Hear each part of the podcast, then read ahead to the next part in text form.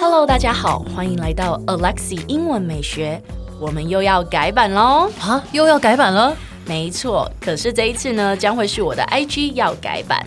从今天开始，就让 Alexi 带着你环游世界，用英文体验世界各国不同的美食。所以记得要 follow 我的 IG English 点一零四，让你的人生 on a roll。 And I'm on a roll.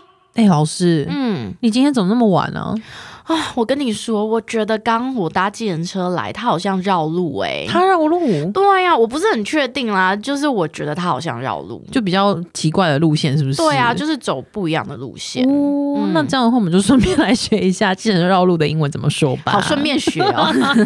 计程车绕路的英文呢叫做 take the longer route， Take the longer route。没错，那个 route 就是路线的意思，R O U T E route。 Route。 Take the longer route. Take the longer route。 Very good. 我们来看一下例句吧。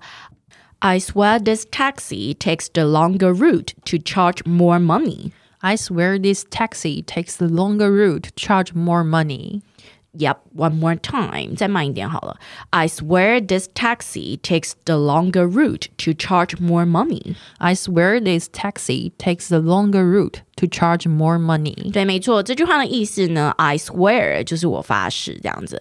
我发誓呢，刚才那一台计程车呢，好像绕了比较远的路，为了要去 charge more money，就是赚哦，更多的记钱。更多的费啊。对，没错。好啦，我也只是感觉他好像有绕路啦，因为我不嗯是非常确定，因为我哦就是个大路痴。这样子，那我们来顺便学一下路痴的英文怎 么讲。好，又来顺便一 下，顺便学一下路痴的英这文。是顺便系列。对，今天是顺便系列，对不对？。对呃，路痴的英文呢，第一个我可以说 get lost easily， ，get lost easily。对，它是一个动词啊，就是某个人 get lost easily，很容易迷路。嗯对，那你的你是路痴，就是你的方向感不好嘛？嗯，那方向感不好，你就可以说某个人 have a bad sense of direction。 ，have a bad sense of direction。对，没错。来，please repeat after me. Get lost easily. Get lost easily. 某个人 have a bad sense of direction. Have a bad sense of direction. Good, very good. 我们来看一下例句吧。Victor has a terrible sense of direction. He always gets lost easily. Victor has a terrible sense of direction. He always gets lost easily. Good, very good. 诶，那既然我们都学了路痴，那我们顺便来学一下很会认路、方向感很好的人怎么说。好，那我们又来顺便学一下喽。方向感很好呢，你想一下，刚才方向感不好叫做 have a bad sense of direction，那很好叫做。该不会是 good 吧没错，就是 have a good sense of direction。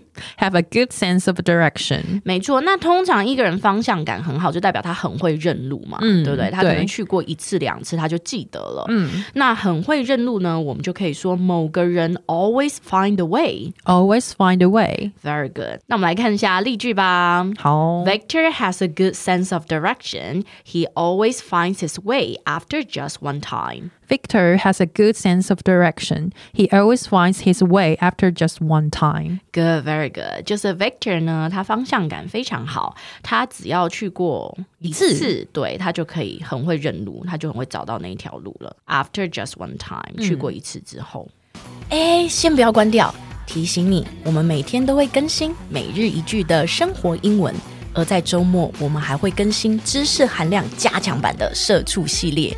总而言之，我们明天见，好不好？ No,